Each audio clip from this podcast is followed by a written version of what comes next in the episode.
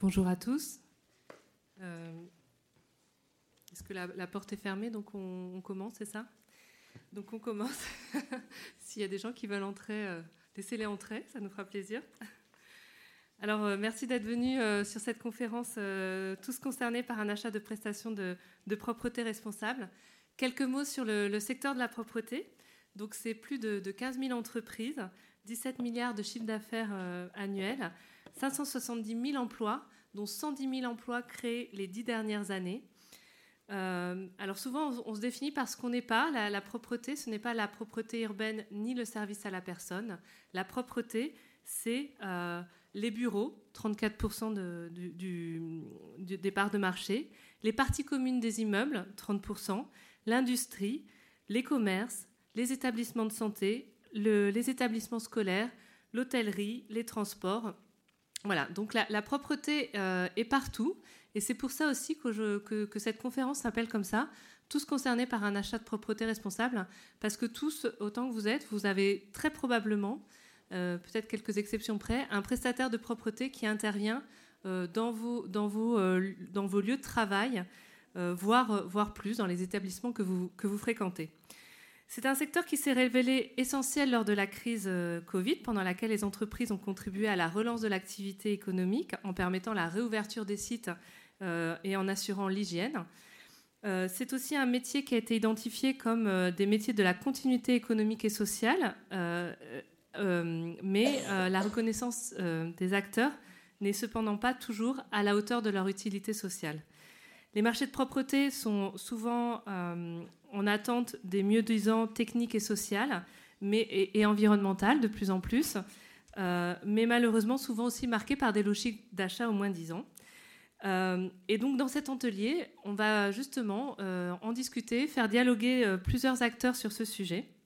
Donc nous avons Michel Auger, qui est membre du bureau du Conseil national des achats et qui est directeur des achats groupes du Crédit Agricole. Bonjour Michel. Euh, Laurence est membre, euh, qui est présidente du comité national RSE de la Fédération des entreprises de propreté et services associés et qui est également directrice développement responsable du groupe Honnête. Bonjour Laurence. Anthony Ratier, euh, responsable des droits humains et éthiques au Pacte mondial Réseau France, qui nous donnera un petit peu un, éclairage sur ces sujets. Et Stéphanie Delamare, directrice RSE développement durable de SAMSIC, euh, qui, en cette semaine nationale d'action contre l'illettrisme, nous présentera une, mise en œuvre concrète euh, d'un partenariat, euh, on peut dire gagnant-gagnant, mais je, te laisserai utiliser les termes les plus adaptés, que l'on peut mettre en place chez, entre clients et prestataires. Bah, je vais commencer, Michel, par vous poser une question. Euh, en tant qu'acheteur, en tant que client d'entreprise de, propreté. Lorsque vous faites un achat de prestations de propreté, qu'est-ce qui est important à, prendre en compte?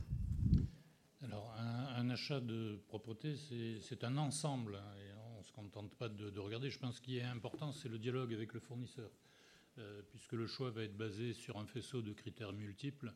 Euh, et on est particulièrement attentif à la façon dont le personnel est traité, puisque je pense qu'on y reviendra après. Il y a une clause particulière, c'est que si jamais on, veut changer de prestataire, le personnel reste, parce qu'il y a une particularité de la profession qui est partagée avec les métiers de la restauration, c'est qu'il y a un droit de, reprise ou de suite, je ne sais pas comment ça s'appelle, pour, le prestataire. Donc c'est pour ça qu'il faut bien définir ses attentes. Après, il y a tout ce qui est produit employé. Euh, il y a la politique RSE et puis évidemment, euh, il y a le prix. Euh, donc c'est un élément important qu'il faut regarder, mais c'est une globalité. donc effectivement, j'interviendrai à la fois au titre du Conseil national des achats et donc au titre de la profession achat, et puis je nourrirai éventuellement quelques exemples de mon vécu pour le crédit agricole. D'accord. Donc je vous laisse effectivement nous, nous faire nous faire cette présentation et j'interrogerai les, autres intervenants euh, euh, en, suivant, en réaction à, vos propos. Alors, Crédit Agricole, euh, ben, c'est environ 80 millions d'euros d'achat de, propreté par an. Et comme vous l'avez dit, on achète essentiellement de la propreté de, bureaux, de bureaux, mais aussi de lieux de passage public. Et donc, je pense que l'achat de propreté a une importance stratégique pour un certain nombre d'entreprises qui accueillent du public. Je sais que notamment Aéroport de Paris, par exemple, euh, où il y a un flux important euh, de, personnes, euh, les sociétés de transport comme la SNCF, les RATP, Air France, et donc à chaque fois avec des spécificités. Et donc dans le cadre de l'achat de propreté, je pense que le dialogue avec le prestataire est important pour définir le cahier des charges, les besoins précis pour que le prestataire puisse construire une réponse appropriée aux besoins. D'accord. Et donc, du coup, qu'est-ce que.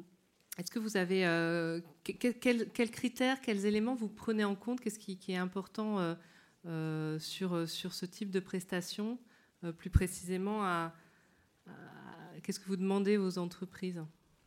La, réponse aux besoins. Je n'ai pas le même besoin si je dois faire nettoyer un wagon en cinq minutes ou faire nettoyer une surface de bureau.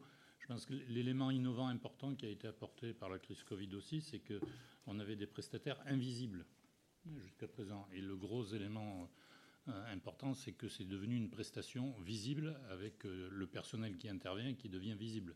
Et ils interviennent pendant les heures de travail et de bureau, ce qui permet de créer une relation. Euh, et donc, encore une fois, c'est cet ensemble de relations. sur les 80 millions d'euros de chiffre d'affaires, alors on ne fait pas tout avec le même prestataire, hein. c'est réparti entre plusieurs intervenants. Et à chaque fois, on, a ce dialogue. Je pense que vous pourrez en, parler. Et c'est conforme avec la charte qui a été élaborée par la, fédération, avec l'aide du Conseil national des achats et de la SERG. Mais je pense qu'on en parlera plus tard. D'accord. Euh, Laurence, Laurence à Cerbeau, lors d'une prestation de propreté, au niveau des entreprises, pour vous, quels sont les, enjeux euh, importants à, à, prendre en compte pour une prestation responsable? Alors, euh, comme vient de dire euh, M. Auger, euh, il y a un certain nombre d'enjeux et nous, avions fait le constat que pas, tous nos, clients, nos donneurs d'ordre étaient à, ce niveau de, maturité pour identifier les enjeux principaux de nos métiers. Donc, dans, en 2020, on a commencé à travailler en collectif, donc entre très petites entreprises, moyennes, ETI jusqu'à des grands groupes, euh, sur l'identification des enjeux prioritaires pour notre métier. Et ce qui a été intéressant, c'est vraiment ce, travail collectif, euh, ce qui a permis d'aboutir à une identification de, 18 engagements. Euh, qui relèvent d'une part, pour une partie, d'engagements liés à la vision de l'entreprise et, à, sa gouvernance, euh, une partie d'engagement lié aux enjeux euh, sociaux et ressources humaines, euh, une partie liée aux enjeux environnementaux et les derniers aux enjeux, bien entendu, sociétaux.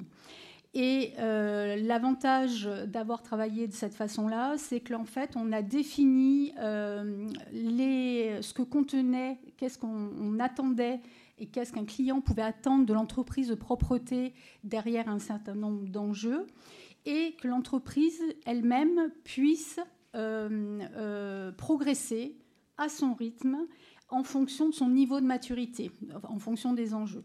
Donc en fait, je vous donnerai quelques exemples concrets. Pour chaque enjeu, on a associé bien entendu la définition, qu'est-ce qu'on entend euh, derrière cet enjeu prioritaire, des niveaux de maturité allant de 1 à 4. 1, ben, je respecte vraiment basiquement la réglementation, et dans certains cas, ça peut être déjà une étape compliquée quand il s'agit notamment des aspects sociaux, euh, ou le cahier des charges, en passant par un, niveau de maturité 2 euh, qui est je fais quelques actions, 3, j'ai une vraie politique organisée, je fixe des objectifs, des indicateurs, et 4, j'ai véritablement une approche innovante du sujet. Je suis un peu euh, sur une approche disruptive par rapport à ce qui se fait globalement sur le marché. Et on voit bien qu'à travers euh, ces éléments-là, l'entreprise, finalement, peut faire son autodiagnostic euh, et se dire, bah, sur ce, cet impact-là, je suis plutôt débutant, enfin, en progrès, ou au contraire, je suis exemplaire. Et bien entendu, ces enjeux sont pondérés on a mis euh, beaucoup dans le poids global du référentiel un poids plus important sur les enjeux sociaux et, RH, puisqu'en fait, nous sommes quand même des prestataires de services. Et comme vous le disiez, c'est un point important en termes d'approche sociale. Et ensuite, à, travers chacun des piliers, on a repondéré. Alors, si je donne trois exemples peut-être euh, concrets. Oui, peut-être les, euh, grands engagements. Euh, ben, par exemple, il y a l'engagement en termes sociétal, parce que des fois, c'est des, choses qu'on saisit moins bien. Il y a un engagement qui est lié à l'écoute du besoin client et du bénéfice des usagers. Et ce critère-là, il est euh, pondéré à 10%. Ça veut dire quoi? Ça veut dire bah, qu'au premier niveau, à minima, je respecte ce que me demande mon client, mais en revanche, je peux avoir, en fonction euh, des éléments que j'ai mis en place, une approche vraiment proactive et d'être un véritable support pour mon client pour améliorer ce qu'on appelle maintenant l'expérience client, c'est-à-dire le ressenti en matière de QVT, en matière d'organisation du travail, en matière de santé et sécurité, ce qui touche les collaborateurs du client. Un autre exemple qui est véritablement le, premier enjeu social et notre première responsabilité à nous, entreprises de propreté, c'est euh, tout ce qui est santé-sécurité. Euh, le premier niveau, les bonnes pratiques, ben, ça va être de mettre en place déjà le cadre réglementaire, de faire euh, mon évaluation de risque à travers le document unique, de faire les formations au poste, de faire les plans de prévention avec mon client. En revanche, euh, ensuite, euh, en fonction de la maturité que j'ai, je vais pouvoir euh, organiser ce management de la sécurité pour avoir véritablement une politique homogène sur l'ensemble de mes sites avec véritablement des objectifs portés au plus haut niveau et, des, merci, et un pilotage à travers des, indicateurs de performance. Et là aussi, entre guillemets, le dernier niveau serait de travailler en partenariat, parce qu'on verra que cette notion de collectif, ça sera, je pense, euh, bien développé euh, par Anthony, euh, est importante. Et là aussi, progresser à travers des partenariats et des innovations pour pouvoir amener une vraie valeur ajoutée à, mon client. D'accord. Et donc ce, référentiel, comment il est mis en œuvre? Comment on peut les, autant au niveau des entreprises que des que des clients? Quelles sont un peu les recommandations qu'on peut faire sur, euh, sur l'utilisation de ce référentiel ou sur, euh, plus généralement sur les marchés Comment, comment améliorer finalement la relation client-prestataire alors sur un, plan très pragmatique, ce référentiel, il a été communiqué d'abord en priorité au sein du secteur. On a organisé euh, au niveau de la fédération euh, des formations. Alors vous avez toutes les informations sur, sur le, site de, la fédération. Euh, il y a eu par exemple en 21 près de 120 sessions de formation. Et également, euh, on a travaillé, je ne l'ai pas dit tout à l'heure, en coordination dans l'élaboration avec l'AFNOR pour que ça soit cohérent avec le cadre de l'ISO 26000. Et l'AFNOR met à disposition euh, des entreprises un outil d'auto-évaluation sur ce référentiel, mais qui peut également être la première étape, puisqu'ensuite, l'entreprise peut se faire euh, contrôler par l'AFNOR sur le respect de ses engagements. Alors c'est une approche encore à ce niveau-là documentaire, et ensuite aller jusqu'au label RSE engagé de, l'AFNOR sur ce référentiel. Donc ça c'est côté entreprise de propreté.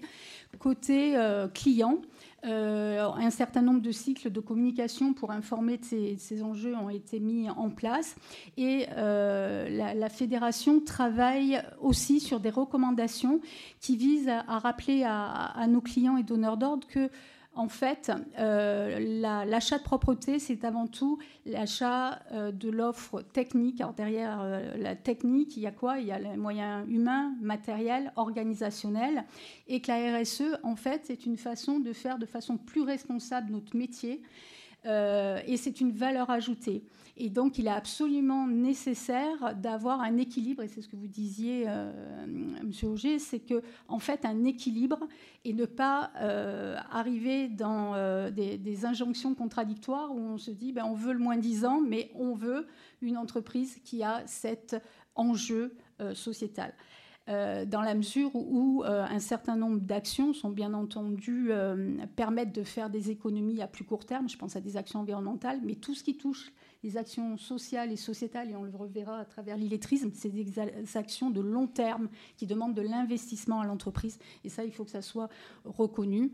Et euh, juste, je, terminerai euh, pour rappeler que dans le contexte qu'on traverse actuellement, très inflationniste, euh, bah, finalement, la production de notre prestation, nous, c'est plus de, de, deux tiers des coûts de main-d'œuvre et qu'aujourd'hui, on est une fédération qui travaillons réellement sur le dialogue social. Là aussi, c'est un, des éléments, des, euh, notamment euh, de, des ODD euh, sur la, négociation collective. Et en fait, aujourd'hui, c'est une fédération qui a vraiment cette culture, puisque c'est presque plus de cinq accords par an qui sont passés. Et là, sur le premier semestre, avec des augmentations de coûts salariaux véritablement impactants. donc, notre première responsabilité, elle est là c'est de faire monter aussi le pouvoir d'achat de, cette population. Et en revanche, il faut qu'on retrouve cela dans, les marchés en termes d'équilibre et, euh, de valorisation des, critères qui constituent le, marché. Merci. Alors, je vais, redonner la parole à, Michel Auger. Donc, il y, a, un an, en, en, septembre 2021, a lieu la conférence de progrès du secteur de la propreté, organisée par la FEP euh, sous le haut patronage euh, du gouvernement et en présence de Madame euh, Elisabeth Borne, qui à l'époque était euh, ministre du Travail et de l'Emploi et de l'Insertion, et en présence à la fois des organisations syndicales représentatives des salariés CGT et et des représentants des clients publics et privés, et notamment euh, le Conseil national des achats, dont vous êtes membre du bureau. Donc vous avez signé avec la FEP et l'ARSEG cette charte pour un achat de propreté efficace et, responsable. Quels en sont les, principes fondateurs, les engagements, et puis comment Comment euh, mettez-vous euh, en œuvre euh, ces principes? Alors, je pense que la charte résulte elle-même d'un long travail d'échange auquel les, différentes parties prenantes ont été associées. Et donc, en soi, déjà, c'est un acte fondateur en termes de RSE. ça a été effectivement fait sous le haut patronage de Mme Elisabeth Borne. Vous avez vu que ça lui a procuré une promotion. donc, c'est jamais mauvais de faire de la RSE, même quand on fait de la politique. Euh, voilà. Et donc, euh, les principes fondateurs de, cette charte, ils sont relativement simples et pragmatiques. Euh, ils reposent en bonne partie sur le dialogue entre le prestataire et, son fournisseur. et donc, la prise en compte des enjeux sectoriels de RSE de, chacun des secteurs. Et à titre d'exemple, au Crédit Agricole, dans tous nos, appels d'offres, dans tous nos critères, euh, la partie RSE pèse pour 15% de l'ensemble de la décision finale. Et à l'intérieur de ça, on regarde deux aspects auxquels on est particulièrement attaché et dont on estime qu'ils s'imposent naturellement à tout le monde. C'est quelles sont les mesures environnementales au sens large que vous prenez euh, pour euh, protéger l'environnement. Donc là aussi, ça dépend du secteur d'activité, mais en, général, c'est rare le fournisseur qui ne fait rien dans ce domaine-là.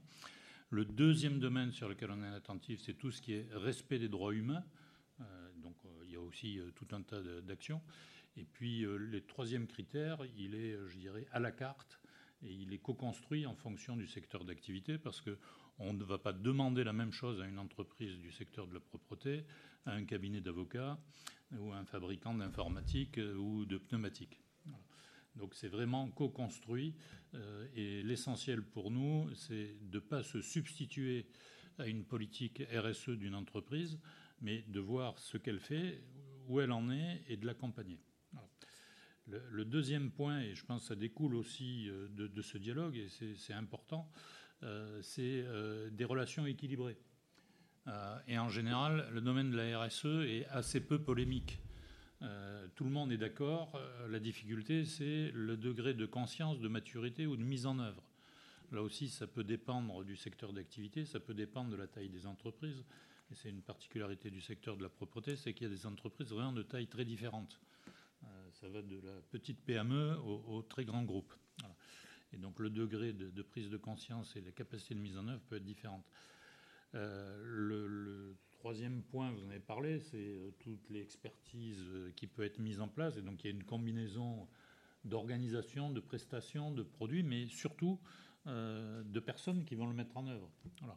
Et donc l'accompagnement de ces personnes et la politique RH de l'entreprise sont, des points clés. un des points d'accompagnement, c'est, hein, je l'ai évoqué, c'est le, travail en journée. je pense que c'est une vraie nouveauté pour le secteur. C'est ce qu'on appelait les travailleurs invisibles ou les, travailleurs de la deuxième chaîne. Euh, je pense que pour tous les gens qui euh, accueillent du public et qui sont en contact avec le public, l'achat de propreté, c'est vraiment un achat stratégique. Euh, si on vous fait rentrer dans un endroit qui n'est pas propre, bah, vous n'avez pas envie d'y revenir. Et ça a été encore augmenté par le besoin de sécurité sanitaire. et donc, il faut que le nettoyage soit fait. Mais en plus, il faut que ça se ressente. Euh, et donc, euh, il y a tout ce qui tourne autour des odeurs, euh, de la visibilité, de la brillance, et c'est pas neutre. Et ça peut pas être fait en dehors des heures de service, de fonctionnement normal d'un service. Voilà. Donc, du coup, il y a des modalités d'organisation à trouver avec, entre fournisseurs et clients. Et puis, il y a tout ce qui est innovation. Donc là, on est particulièrement à l'écoute. On peut avoir un, dialogue important. Euh, le fournisseur peut proposer des solutions, on peut être amené à tester, euh, et puis euh, on est tous à l'écoute de ce qui se passe dans le secteur économique pour essayer là aussi d'évoluer, de faire évoluer les choses. Et alors, vous avez abordé un point, c'est dans un contexte inflationniste, c'est particulièrement important, c'est les revendications salariales. Et donc, ça peut paraître contradictoire, mais je pense qu'il y a un juste équilibre à, trouver pour que tout le monde puisse fonctionner de façon satisfaisante et euh, nous avions au Crédit Agricole une journée fournisseur euh, début juillet. Donc même si j'ai dit qu'il ne faut pas faire d'angélisme là-dessus, le, Crédit Agricole, comme beaucoup d'entreprises, ne pourra pas absorber toutes les demandes d'augmentation de tous ses fournisseurs. Et donc là aussi, euh, le dialogue est important pour voir où est-ce que se situe l'allocation stratégique de ressources, y compris financière en termes d'arbitrage. Et donc toute la partie dialogue, innovation, apport qui pourront être faits par les entreprises devient plus importante. Et donc la RSE, je ne pose pas la RSE avec tout l'environnement dont on vient parler et le prix. C'est un élément complémentaire qui permet de placer le dialogue sur un terrain moins polémique que ce qui est strictement le prix, qui peut parfois amener à prendre des décisions inadaptées. J'allais dire des mauvaises décisions, mais plutôt des décisions inadaptées. Voilà. Euh, et encore une fois, tout repose sur le dialogue et le respect mutuel. Après, euh, chacun est libre de prendre sa décision. Alors, je, vais peut-être euh, donner la parole à Stéphanie Delamarre, peut-être sur un, petit exemple, un exemple. Alors, donc, on, l'a dit, c'est les semaines de, les journées de l'illettrisme. On est un secteur sur lequel on a, on a un certain nombre de collaborateurs qui sont, concernés. Et donc, l'illettrisme, on, a des actions. voilà, donc Stéphanie Delamarre, donc je, vous laisse illustrer ce propos euh, par un, témoignage euh, sur, euh, une action que vous menez au sein de votre entreprise. oui, en, préambule, c'est vrai que Michel Auger parlait des, des métiers qui étaient invisibles, les nôtres, c'est-à-dire que ça dérangeait personne finalement d'arriver au travail le matin, d'avoir un bureau, propre, de faire travailler voilà, des personnes sur des horaires décalés, souvent des mères de famille, parfois seules, des enfants du fait euh, qui restent également seuls à la maison, des complexités pour venir au travail, puisque à ces horaires-là, il n'y a, a pas forcément de transport en commun. Et, euh, et finalement, c'est deux mondes, deux mondes parallèles qui, euh, qui pourtant se rendent au quotidien sur les mêmes lieux de travail. et donc, bah, il fallait, faire bouger tout ça. Donc, c'est vrai que le travail de jour a grandement euh, accélérer les choses à partir du moment où il a été euh, très justement expliqué, hein, tous les bienfaits euh, du travail de jour.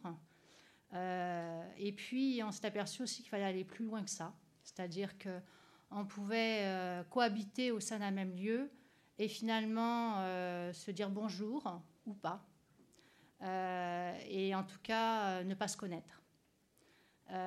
L'illettrisme, c'est un sujet qui, est, qui, est, délicat, qui touche aujourd'hui 2,5 euh, millions de la population en France. Euh, et euh, c'est 7% de la, population. Il y en a 53% qui occupent un emploi. Et, parmi ceux qui travaillent, ce n'est pas un sujet effectivement de, jeunes, comme on le disait ce matin, mais ça touche souvent des personnes qui sont âgées de plus de, plus de 40 ans, plus de 40 ans, 45 ans. Donc ça veut dire que ce sont des personnes qui sont bien souvent dans la société depuis de nombreuses années et qui sont touchées par l'illettrisme et l'analphabétisme. Euh, donc il faut oser poser le sujet sur la table. Euh, c'est pas forcément évident, mais dire aux clients, écoutez, parmi nos collaborateurs, on a des personnes qui ne savent pas lire. Il faut savoir l'entendre. Euh, et puis quand on fait des grandes déclarations ou des grandes politiques euh, voilà, ambitieuses en matière de responsabilité sociétale des entreprises, ben, il faut se poser les bonnes questions. Et puis se dire que finalement, ces personnes voilà, qui sont nos collaborateurs, euh, elles ont droit à cet ascenseur euh, social. Et, la première des étapes, c'est effectivement de les accompagner dans cet enjeu de, taille, hein, euh, qui doit leur servir bien évidemment dans leur, progression professionnelle, mais qui leur sert également au quotidien pour accompagner leurs enfants dans leur scolarité. Donc, on a initié, il y a maintenant de nombreuses années, hein, un, un, programme national de lutte contre l'illettrisme euh, avec un dispositif, euh, on va dire, innovant, en accompagnement également avec l'association Stop Illettrisme. Euh, ce dispositif, il est assez simple. donc, il y a une formation qui est proposée aux, collaborateurs qui sont concernés par l'illettrisme ou l'analphabétisme. Bien évidemment, en amont, il y a un, processus de détection, hein, parce que on ne lève pas forcément la main quand on est concerné par le sujet. Donc, ça veut dire qu'il faut euh, former, euh, il faut sensibiliser les chefs d'équipe, les animateurs de secteur, euh, voilà. Et, ensuite, il faut avoir le, courage d'aller en parler aux clients, parce que la première des réactions, parfois, c'est de dire, mais s'il ne peut pas lire, comment est-ce qu'il peut bien faire son travail? Bien oui, souvent, ils font, ils font très bien leur travail, puisque précisément, ils, ils, développent tout un tas d'aptitudes autres, voilà, pour, euh, euh, pour bien réaliser leurs tâches au quotidien et, souvent ils sont particulièrement attachés à leur, à leur, travail précisément. Donc on propose en fait une formation, une formation à nos collaborateurs qui sont, c'est une formation qui est certifiante, un diplômante, ça, rentre dans un parcours, dans une évolution professionnelle. Et parfois on peut avoir des personnes, des collaborateurs qui bah, derrière progressent euh, et, on embarque nos clients dans cette histoire et on l'a fait avec le Crédit Agricole à plusieurs reprises. Je crois qu'on s'apprête encore à le faire euh, sur le campus de, Saint-Quentin en Yvelines. Euh, puisque nos clients ont eux-mêmes voilà, des collaborateurs engagés et veulent déployer et rendre vivants leur, leurs engagements de responsabilité sociétale, eh bien, il y a un certain nombre de, collaborateurs de nos clients qui se portent volontaires pour euh, accompagner euh, euh, les collaborateurs SAMSIC, les collaborateurs de l'entreprise prestataire, pour être tuteurs. Alors être tuteur, ça veut dire quoi? C'est pas pas être professeur, c'est pas faire la classe, puisque les collaborateurs bénéficient d'un parcours de formation qui à peu près se déroule sur l'équivalent d'une année scolaire à raison d'une journée par semaine. Euh, mais c'est de se rencontrer. On se rencontre une heure par semaine et on échange euh, en one-to-one. et là, on voit si effectivement il y a des points bloquants qui ont été euh, vus dans la, semaine avec, durant la formation. Et puis, ben, chemin faisant, on parle de nos vies, on parle de nos familles, on parle de nos enfants, on parle de l'actualité. Et, tout simplement, ben, à la fin, on finit par tisser un lien, un lien social, celui qui nous manque euh, véritablement euh, dans nos métiers euh, pour avoir la reconnaissance que ces personnes méritent. la reconnaissance, ça, passe par le salaire. Voilà, c'est pour ça qu'il y a, des, il y a des, étapes qu'il faut, qu'il faut acter et, et, dont nous sommes collectivement responsables. Mais ça passe aussi par les discussions et les relations que l'on peut tisser euh, voilà, au quotidien. Et ça, je pense que ce sont des choses simples à mettre en œuvre. Euh, qui nourrissent euh, de très belles histoires humaines parce qu'on se retrouve voilà, avec un directeur financier qui va passer une heure de sa semaine, qui va prendre une heure de sa semaine voilà, pour accompagner un, collaborateur SAMSIC. Et, et, et, tout ça fait que la posture du client qui parfois impressionne nos collaborateurs euh, je dirais, euh, s'estompe, même s'il y a toujours le, respect du client, bien évidemment, et le sens du service. Mais, mais, mais c'est surtout que ben voilà, ce, ce, lien social amène une intelligence collective, amène également de la fluidité dans la prestation. Et bien souvent, ben voilà, ce n'est que du positif. Donc c'est un, une initiative, bien évidemment, mm. qu'on propose euh, à nos clients. Et souvent, ça crée. Euh, on a fait plusieurs groupes euh, voilà, au, Crédit Agricole. Et, et voilà, c'est que dire C'est que du positif, en fait. Oui, je pense que c'est un, aspect de. comment dire C'est le, contrepoint de la digitalisation à l'excès. Euh, puisque au départ on était parti alors d'abord du travail invisible là, donc là pour parler à quelqu'un euh, c'est compliqué quand on le voit pas euh, et donc on, avait mis en place un système de flash code dans les lieux stratégiques qui permet aux collaborateurs de flasher de dire il manque ceci ceci est pas bon etc et puis finalement on s'aperçoit que les collaborateurs l'utilisaient pas non plus parce que alors j'espère qu'ils sont pas illettrés ceux qui l'utilisaient pas, mais il y avait une certaine réticence à, utiliser ça. Et depuis qu'on a remis le, travail en journée, ben, le dialogue s'établit et c'est aussi simple de dire bah, tiens, il manque ceci, il manque cela, c'est fait euh, aussitôt. Voilà. Et donc ça a réhumanisé cette euh, relation. Mm.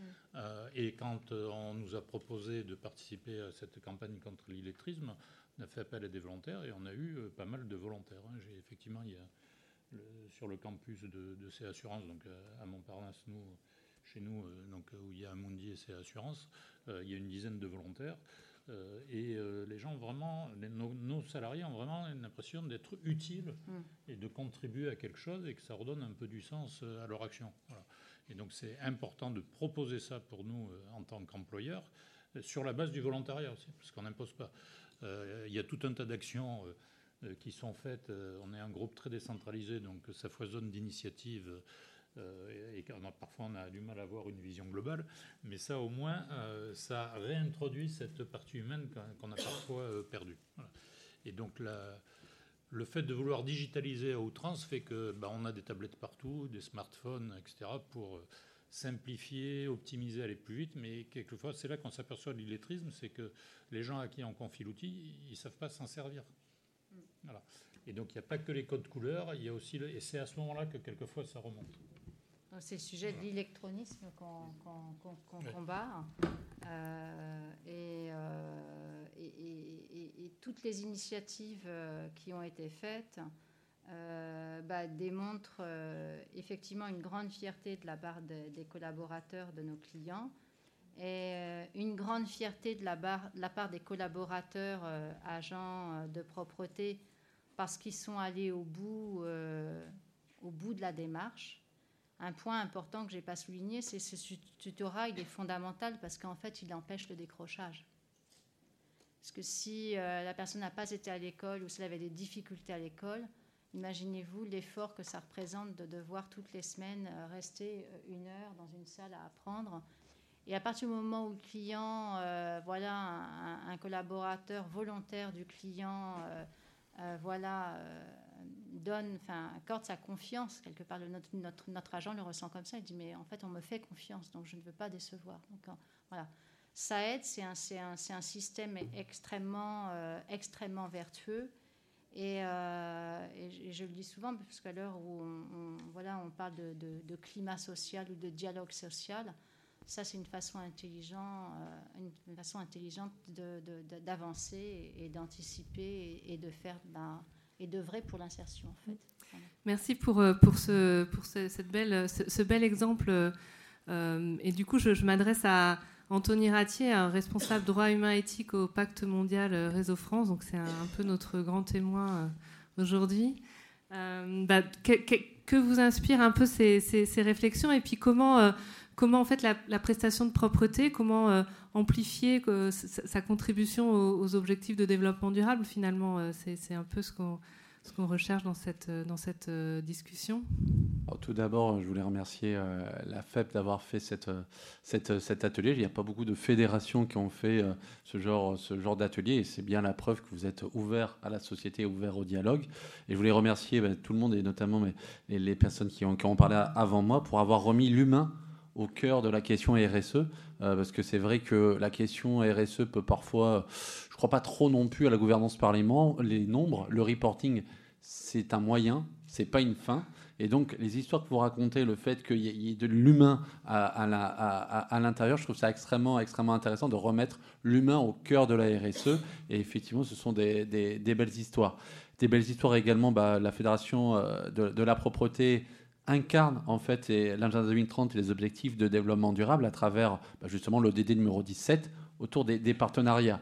Vous avez la FEP, un comité partie prenante, mais euh, justement le, dialogue qu'il y a eu entre euh, le Crédit Agricole et Samsic autour justement de, la prestation euh, de la prestation d'achat, bah, ça nourrit un dialogue et bah, les conditions de travail pour les, pour les personnes qui travaillent pour, pour Samsic bah, sont, euh, voilà, sont améliorées. Ce ne sont plus, les, ce ne sont plus des invisibles, euh, ce ne sont plus les, premiers de corvée comme on disait, comme on disait au, moment du, au moment du Covid. Donc il y a une incarnation de, de cet esprit de partenariat qui est l'ODD 17. Et l'ODD 17, c'est quoi? C'est construire ensemble des stratégies d'impact collectif.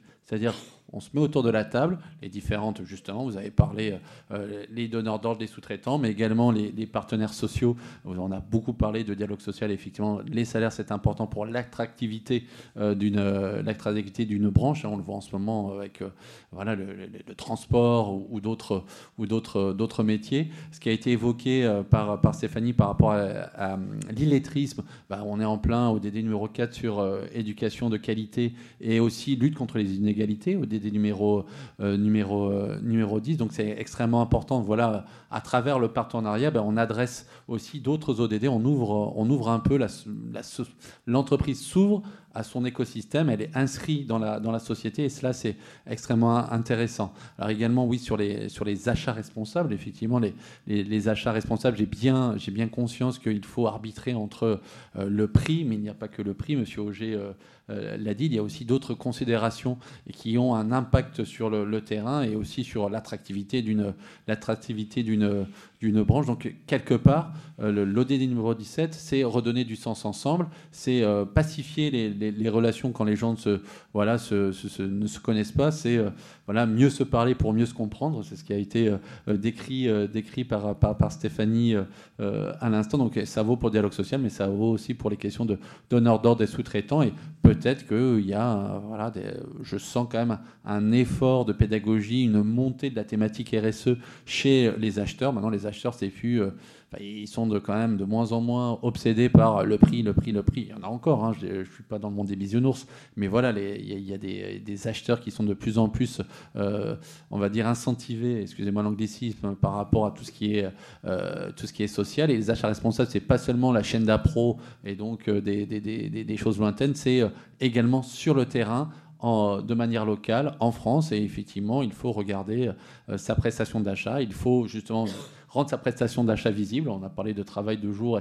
Et effectivement, euh, voilà, c'est, euh, je ne sais pas si les gens connaissent toutes les personnes qui font le, nettoyage dans les bureaux ou dans leur immeuble, quand pas là, quand c'est pas les gardiennes. Et donc c'est extrêmement, extrêmement intéressant de, voir ça et de ce dialogue-là, la FEP a réussi bah, en fait, va faire un, référentiel et montrer, en, on va dire, un peu comme une fédération pionnière sur ces questions ODD, sur cette ouverture à la société. Et je pense qu'à long terme, ça paiera pour l'attractivité de votre, de, votre, de votre secteur. Alors, sujet très important, euh, donc on, espère aussi. Euh, alors, avant de vous donner euh, la parole pour quelques questions, je vais juste redonner rapidement la parole à Laurence pour peut-être les outils de la branche pour l'achat de, propreté. Euh, oui, en effet, euh, vous pouvez accéder en tant que... Enfin, c'est un site qui est ouvert, mais qui est dédié aux acheteurs, privés ou publics, qui s'appelle achatpropreté.com, où en fait, sur ce site, vous allez retrouver euh, ben, un certain nombre d'éléments que l'on a évoqués aujourd'hui, et en particulier toute une série de ressources pour vous aider tout au long de l'axe d'achat, donc en partant de la consultation jusqu'à la fin, au suivi de votre marché. Et donc, ces outils euh, vont être euh, euh, de la documentation, de, des, exemples de clauses type. Par exemple, on a on n'a pas beaucoup parlé de la, problématique de l'insertion, qui est un, véritable enjeu et, qui est, j'allais dire, la, base aussi de, notre secteur d'activité. Mais derrière cette problématique, euh, il, faut, bien l'adresser. Donc, euh, vous avez euh, des, éléments sur, ce sujet-là et tout un, certain nombre d'autres ressources qui vous permettront véritablement de, construire votre offre, de sélectionner, de mettre en place les critères avec tous les éléments que l'on a évoqués. encore une fois, aujourd'hui, un certain nombre de, donneurs d'ordre et on, a la chance, et là du coup je, change de casquette, mais nous dans le groupe Honnête aussi d'avoir un, grand panel et en effet, je, rejoins ce que disait Anthony, il y a une vraie montée en maturité euh, des acheteurs pour aller plus loin, mais là aussi, chacun son rythme, ce, site peut vous aider. Voilà, et puis je crois qu'il y a une petite plaquette à la sortie euh, où vous avez euh, ces éléments que vous pouvez récupérer, notamment l'adresse du site et puis des éléments sur le référentiel. Je vous donne la parole. on a cinq minutes, je crois, pour prendre quelques questions. allez, au moins une question. C'est toujours la première, la plus difficile. Madame Bonjour, alors effectivement, j'envoie tout le monde à lire le site de la fête qui est extrêmement bien fait, je reconnais. Moi, j'avais une question en fait par rapport aux injonctions contradictoires. Donc, on nous demande en fait, nous, acheteurs, de travailler sur la fonctionnalité, la fonctionnalité, voilà. Et d'un autre côté, donc le site nous dit le travail en journée en continu Voilà, je l'appelle plutôt euh, une journée continue. Dans quelle mesure il est possible euh, de faire faire à des agents de propreté, en fait, euh, moi je suis dans les achats publics, autre chose, en fait, je pense notamment aux cantines scolaires où on a un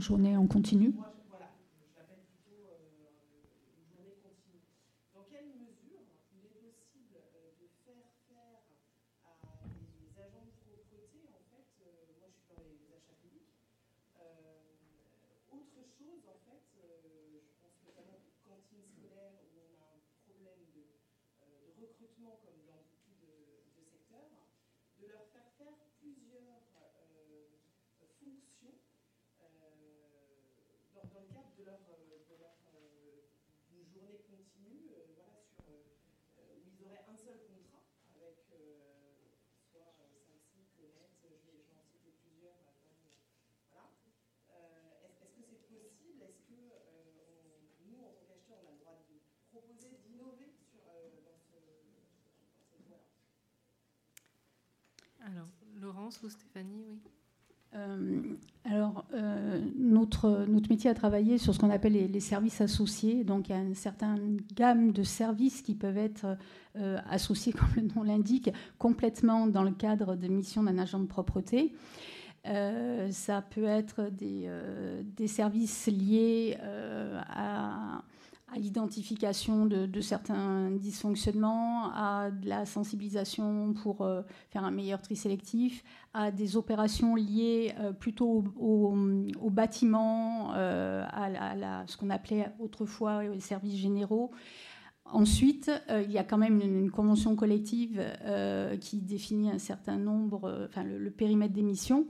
Et euh, par exemple, vous n'allez pas pouvoir demander à un agent de propreté de servir des repas euh, dans le même cadre conventionnel et donc contractuel.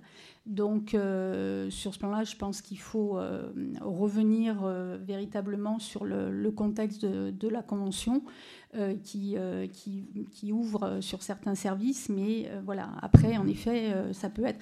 Alors, je revenais juste sur l'aspect... Euh, travail en, continu, euh, parce qu'en effet, on, parle de travail en journée. Euh, ce qui est encore plus impactant pour l'agent, c'est le fait de, même si c'est en journée, c'est de venir deux fois sur le même site, une fois le matin, une fois le soir, plus tous les impacts, bien entendu, sociétaux et environnementaux que ça, engendre. Donc c'est pour ça que très souvent, une des clés, c'est la réorganisation du site pour arriver euh, par euh, une, une, évaluation de vos besoins euh, dans les différents, secteurs du site à une réorganisation optimale par rapport à la présence du, personnel. Donc déjà, il y a ce travail qui est à faire avant même de, chercher. après, peut-être que Stéphanie... Ou...